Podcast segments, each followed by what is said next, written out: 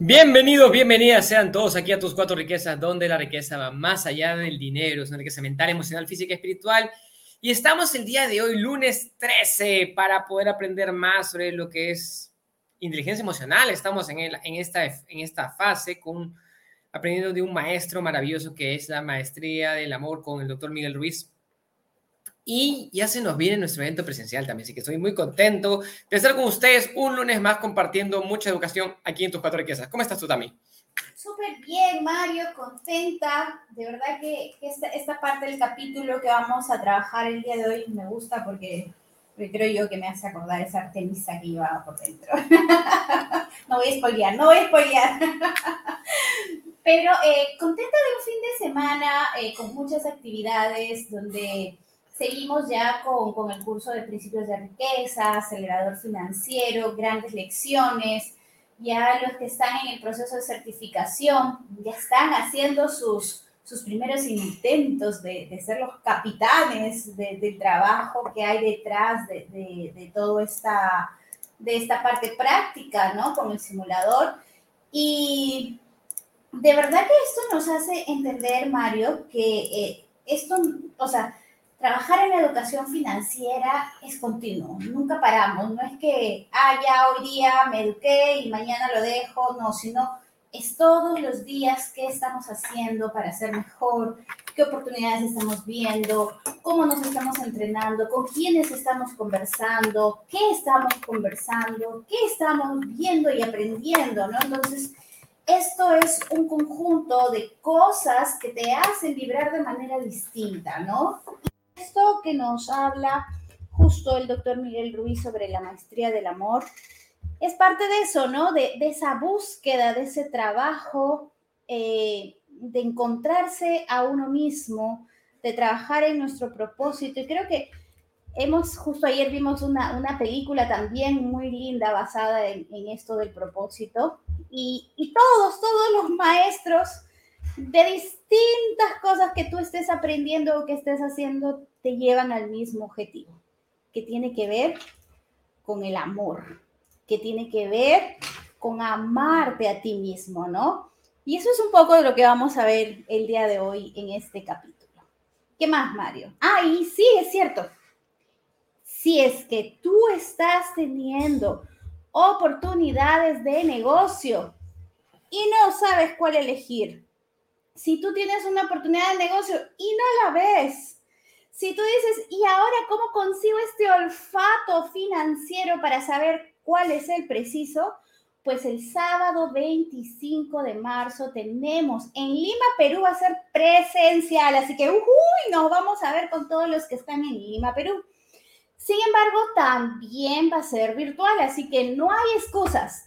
Todos podemos capacitarnos, son cuatro horas, dos horas de full entrenamiento con el simulador financiero y dos horas donde Mario y todo el equipo nos van a ayudar a ver cómo entrenar ese olfato financiero para dar en el clavo con respecto a esas oportunidades que nos aparecen y se desaparecen también, porque todavía muchas veces nos falta saber qué cosas necesito saber para para poder decir esta sí y esta no. Así que va a estar espectacular. Y Mario, hay súper precios de descuento, así que... Así que aprovechen, aprovechen. Vuela, vuela, vuela. ya les vamos a compartir el link.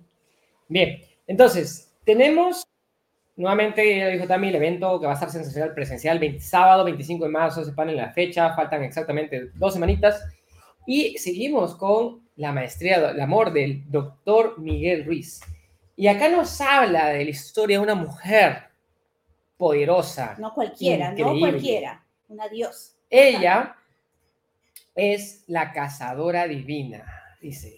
En la mitología griega existe una historia sobre Artemisa, la cazadora divina. Artemisa era la cazadora suprema porque podía cazar sin tener que esforzarse demasiado. satisfacía sus necesidades con gran facilidad y vivía en perfecta armonía con el bosque. Era amada por todos los animales y ser cazado por ella se consideraba un honor. Nunca daba la impresión de estar cazando. Todo lo que necesitaba se le acercaba y eso es lo que la convertía en la mejor cazadora, pero a la vez también en la presa más difícil. Su forma animal era la de un ciervo mágico al que resultaba casi imposible cazar.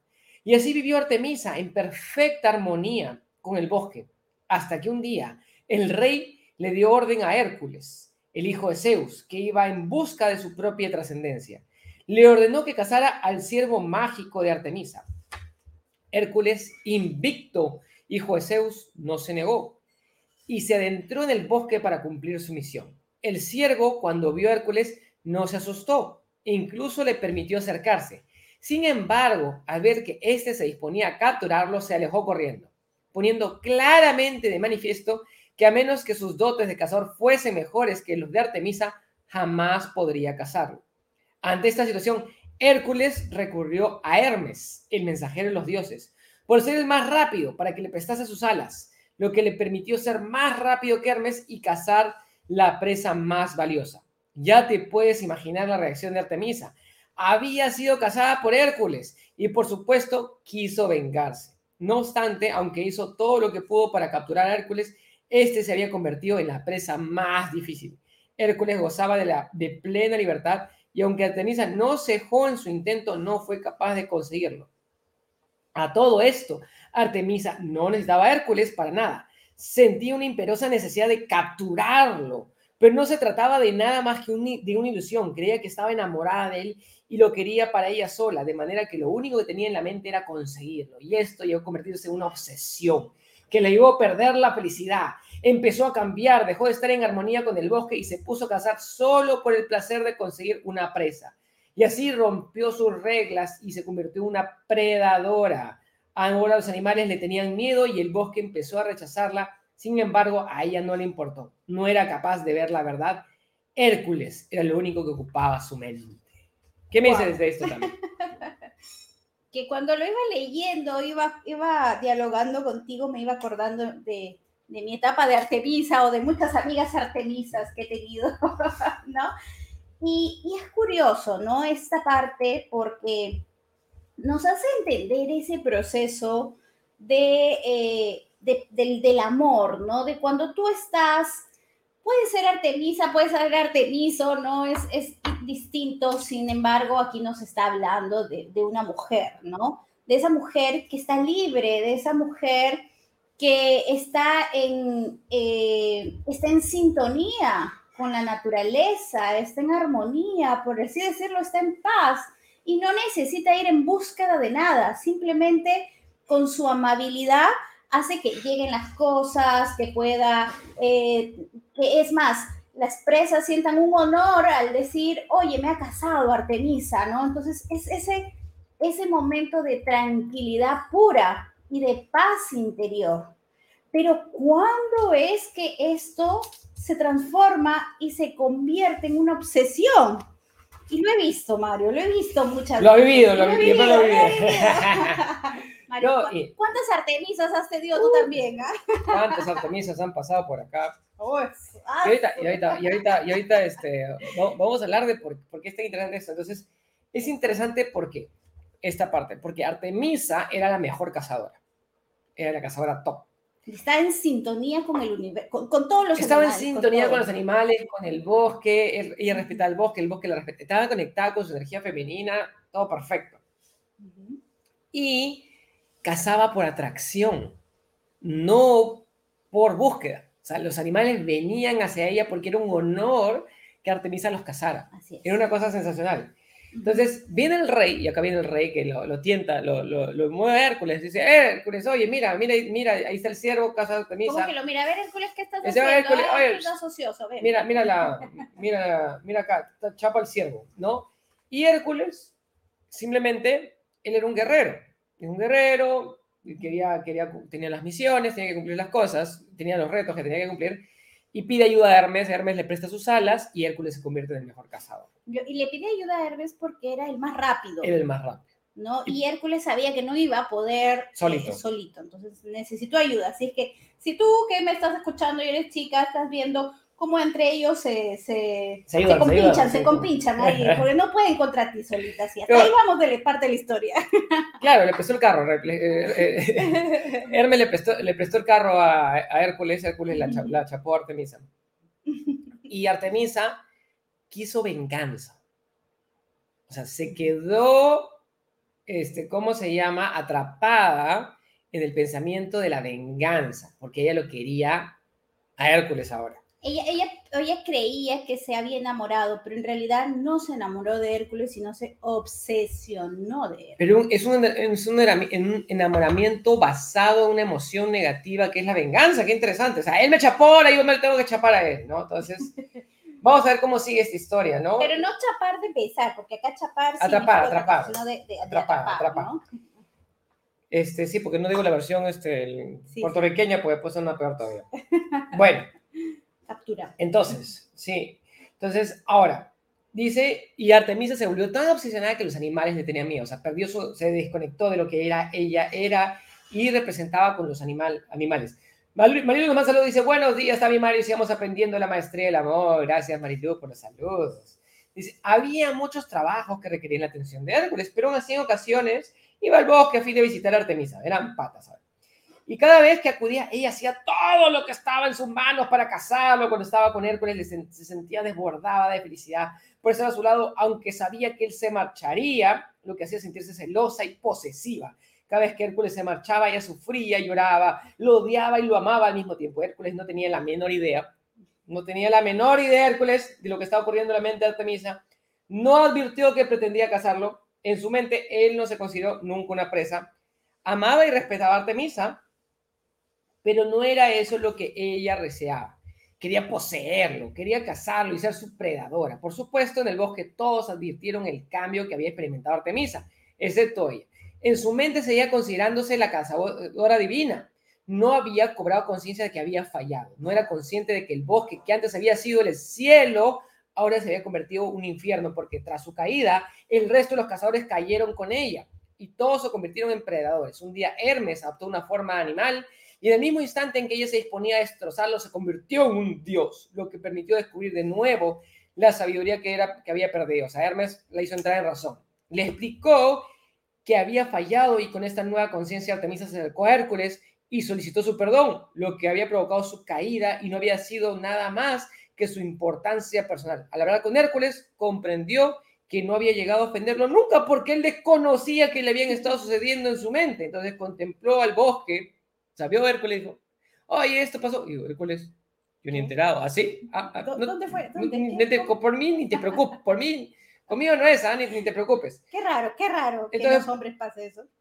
Entonces contempló el bosque y vio lo que había hecho. Pidió disculpas a cada flor. Esto es interesante. Pidió disculpas a cada flor, a cada animal, hasta que recobró el amor y así se convirtió de nuevo en la cazadora divina. Y te explico esa historia para que sepas que todos somos cazadores y todos somos presas. Todo lo que existe es a la vez cazador y presa, porque cazamos, cazamos a fin de satisfacer nuestras necesidades. He hablado de las necesidades del cuerpo en oposición a las necesidades de la mente. Cuando ésta cree que es el cuerpo, cuando la mente cree que es el cuerpo, las necesidades no son más que ilusiones y por eso es imposible satisfacerlas. Cuando intentamos cazar esas necesidades irreales de la mente, nos convertimos en predadores, intentamos atrapar algo que no necesitamos. Los seres humanos persiguen el amor. Sentimos que necesitamos ese amor porque creemos que no, no tenemos amor. Y eso nos pasa porque no nos amamos a nosotros mismos. Vamos en búsqueda del amor en otros seres humanos como nosotros y hemos esperado recibirlo de ellos cuando de hecho esos seres humanos se encuentran en la misma situación que nosotros. Tampoco se aman a sí mismos. De modo que cuánto amor podemos recibir de ellos.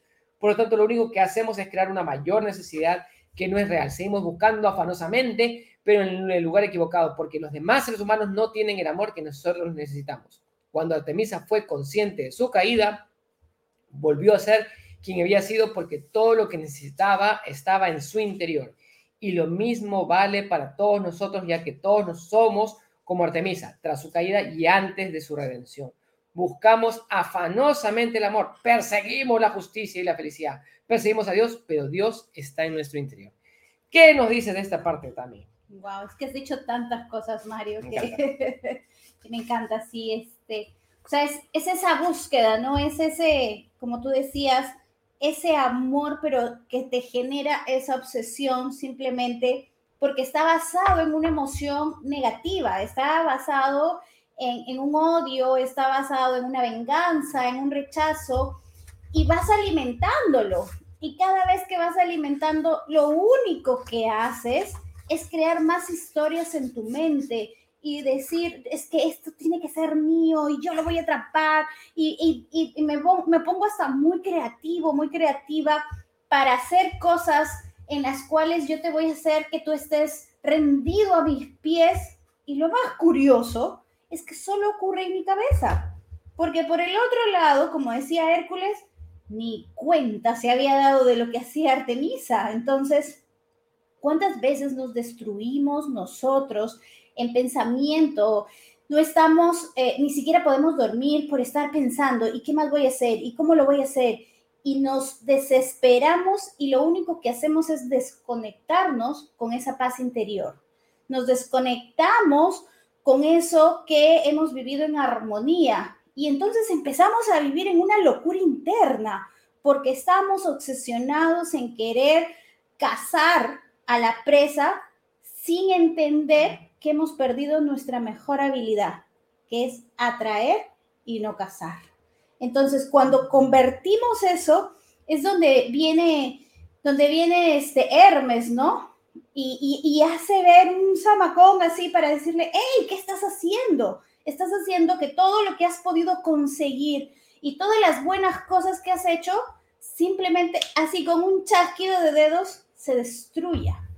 ¿Y cuántas veces hemos podido estar en esa posición? Destruir todo eso que hemos trabajado simplemente porque no entendemos que eh, la vida no se trata de ir y cazar o de obsesionarse, sino se trata de atraer y de continuar en esa armonía y en esa paz. Pero en el, así, en el momento, en el instante que dejamos de hacer eso, todo esto empieza a volcarse de manera distinta. Y existen personas que vienen y nos dicen, así como Hermes, hey, ¿qué estás haciendo? Y ahí viene otra decisión, Mario, porque aquí Artemisa nos dice la historia que ella escuchó a Hermes. Y una vez que escuchó... O sea, no lo escuchó, fue interesante esa parte. Pero, o sea... O sea, Hermes se, se, convierte en un animal. En un animal. En un animal. Se deja, se deja casi cazar. y entonces Artemisa, y yo lo veo de esta manera, yo lo veo de esta manera. O sea, Artemisa es la cazadora y, y encuentra este animal porque decía, precioso. Es, como que te quiero casar. quiero casar. estaba, estaba con emoción súper alta y con la cosa revuelta. Y Hermes es bien interesante porque no dice nada. No dice nada. Hermes simplemente se presenta como animal, deja, se deja casar por Artemisa, o sea, lo persigue Artemisa, persiguiéndolo, supongo, por ahí. Y de pronto Hermes, ¡pum!, se transforma en Dios otra vez. Y es ahí donde Artemisa Toma conciencia. Toma conciencia por el choque del ver, ver la transformación del animal en Dios y, se cuestiona a sí misma. Porque, porque nuevamente, la solución no está fuera, la solución está dentro. Y Artemisa toma conciencia en ese momento diciendo, ¿qué estoy haciendo? ¿Qué he hecho? ¿Cuántas cosas he destruido por satisfacer esta, esta locura? Y, es ahí donde despierta nuevamente y toma conciencia de lo que estaba persiguiéndola, queda en su mente y deja de ser depredadora y se convierte nuevamente en cazadora en armonía. Pero eso es, eso es lo que nos cuenta aquí, ¿no? Pero lo que yo iba es esa parte de la historia que, vive Artemisa, que muchas veces lo vivimos en, carne propia, ¿no? Que puede ser una experiencia, eh, puede ser un amigo, tu familia, puede ser X persona o X circunstancia que te hace entrar en tomar conciencia, ¿no? Y, es cuando tú dices, ¿qué estoy haciendo de mi vida? ¿Lo estoy haciendo bien? ¿No lo estoy haciendo bien? ¿A quién estoy hiriendo cuando tomo esta decisión? Pero también tú puedes tomar otra decisión y decir, no importa, yo voy a continuar. Y sigues alimentándote de un veneno emocional que te genera más obsesión y definitivamente te hace eh, separarte de, este camino, ¿no? En este caso, Artemisa, o, la parte de la historia nos cuenta que Artemisa eh, toma esa conciencia y pide perdón, pide perdón a los animales, pide perdón a la naturaleza y vuelve a reconectarse.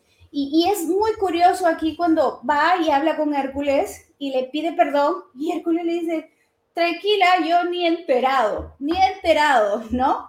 Y, y, es solamente ese veneno que hemos vivido en nuestra mente lo que nos hace separarnos de toda esta vinculación con nuestra propia armonía, ¿no? Entonces, Hermes para mí figura aquí como, como esa parte de, de, esas, de esas cosas o de esas personas o de esas circunstancias que te ponen ahí frente a ti sin necesidad de hablar, simplemente para tomar conciencia.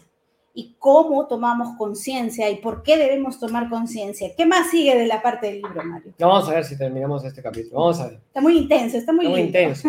Entonces, y el tema, y saludos acá, dicen que nos mandan saludos desde Boston. Saludos, Mario y Tami, gracias, dicen por los saludos. Y dice, o sea, los seres voy a resumir esta parte porque ya estamos corto del tiempo. Dice, los seres humanos que se persiguen afanosamente unos a otros en busca de amor nunca se sentirán satisfechos. Nunca encontrarán el amor que necesitan en otros seres humanos. La mente siente la necesidad, pero no es posible satisfacerla porque no está ahí. ¿Sí? Tienes que buscar en tu interior. Dice, si eres capaz de capturar la presa, verás que el amor crecerá con fuerza en tu interior y que se, se satisfará tus necesidades. Esto es vital importancia para tu felicidad. Entonces, acá nos habla de cómo, dice, cómo cazar en tu interior. Para capturar el amor que está en tu interior, tienes que entregarte a ti mismo como el cazador y su presa. Dentro de tu mente existe un cazador y también una presa. ¿Quién es el cazador y quién es la presa? En la, en la gente corriente, en la gente corriente, el cazador es el parásito, que hemos hablado, que viene con el ego, ¿no? ese, para mí el parásito es ese, ego que, que hay dentro. El parásito lo sabe todo de ti y lo quiere son las emociones que provienen del miedo. El parásito es un comedor de basura. Adora el miedo y la desdicha. Adora el enfado, los celos y la envidia. Ahora cualquier emoción capaz de hacerte sufrir. El parásito quiere desquitarse y quiere tener el control. El método que adopta el parásito para que te maltrates a ti mismo es el acoso continuo durante 24 horas al día. Te persigue constantemente. El parásito quiere quién es quien te maltrata. Es más que un cazador, es un predador y te está comiendo vivo. La presa es el cuerpo emocional y esa es la parte de nosotros que sufre y sufre sin cesar. Es la parte de nosotros que quiere que redima. ¿Sí? Entonces, Hércules, al igual que Cristo, Buda o Moisés, rompe la cadena de sufrimiento y le concede la libertad. Y acá el tema es que nuestro parásito mental, ese ego que nos dice que tenemos que hacer de esta manera, es lo que nos mantiene atrapados. Y la invitación, ¿no? A fin de buscar en tu interior es necesario que empieces a echar todas las reacciones que tienes. Cambia un hábito de una vez. Es una guerra para liberarte del sueño que controla tu vida. Es una guerra entre el predador y tú, y en la que la verdad está situada entre dos. En todas las tradiciones del oeste, desde el Canadá hasta Argentina, nos denominamos guerreros, porque el guerrero es el cazador que se acecha a sí mismo. Se trata de una gran guerra, porque es una guerra contra el parásito. Que seas un guerrero no significa que ganes la guerra, pero al menos te revelas y dejas de aceptar que el parásito te devore vivo. convertirte en cazador es el primer paso. Cuando Hércules acudió al bosque en busca de Artemisa, vio que no tenía posibilidades de capturar al ciervo. Entonces se fue a ver a Hermes, el supremo maestro, y aprendió a ser un cazador más sabio. Necesitaba ser mejor que Artemisa, aprenderle caza. Para cazarte a ti mismo, también necesitas ser mejor cazador que el parásito. Si el parásito trabaja 24 horas al día, tú también tienes que trabajar 24 horas al día, pero el parásito tiene ventaja. Te conoce muy bien, te resulta imposible esconderte. Es la parte de ti que intenta justificar tu conducta delante de los demás, pero cuando estás solo, se convierte en el peor juez. Siempre está juzgando, culpando y haciéndote sentir culpable. ¿Qué nos puede decir de esto también? Maravilloso esto de entender sobre ese parásito, ¿no? Y, la, el tema de, de entender que si estamos en nuestra vida cazando, buscando y haciendo, lo único que nos estamos haciendo daño es a nosotros mismos, ¿no? Y, en este caso es tomar esa conciencia de esa paz que necesitamos tener, que no está fuera, que no necesitamos a una persona. O sea, Artemisa no necesitaba a Hércules, solo se, necesitaba a ella misma. Que no necesitamos eh, a, no sé, o sea, ni a nuestra familia, ni a nuestros hijos, ni a nadie para encontrar esa felicidad. Somos nosotros mismos los que la tenemos dentro. Entonces, algo que siempre les digo a las personas es, ¿por qué buscas algo afuera cuando en realidad todo lo que tú necesitas encontrar está dentro? Pero es callar, es guardar silencio, es volver a centrarte con esa sintonía para que puedas escucharte y puedas encontrar esa felicidad. Entonces, Parte de la importancia de este capítulo es reencontrarte con esa felicidad que tienes dentro, volver a traerla, volver a generar esa sintonía de amor, volver a tú misma sentirte bien o tú mismo sentirte bien, porque de eso es, de eso se trata, ese es el objetivo.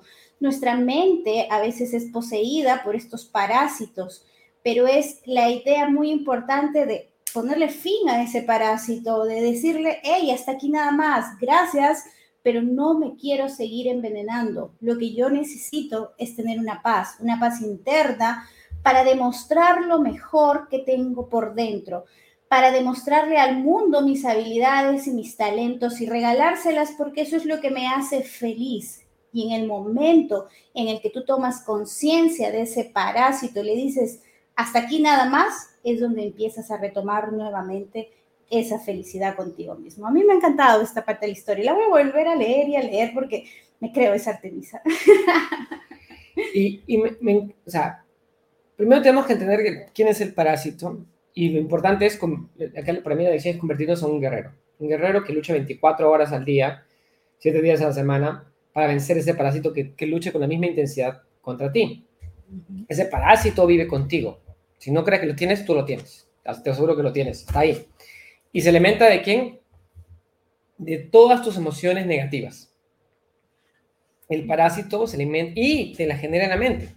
El parásito constantemente está trabajando con tu mente, metiéndole y metiéndole, metiéndole todas estas ideas negativas y causan estas emociones negativas. Entonces, ¿qué le pasó a Artemisa?